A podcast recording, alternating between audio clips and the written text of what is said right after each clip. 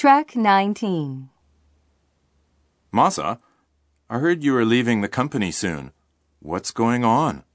Oh, Ian. Right. I decided to do an MBA abroad for a couple of years. Wow. That must have been a difficult decision, especially when your company is riding high. Well, actually, I'm worried if this is really the right time to leave the company. Plus, I wonder if there'll be a position available after I return to Japan.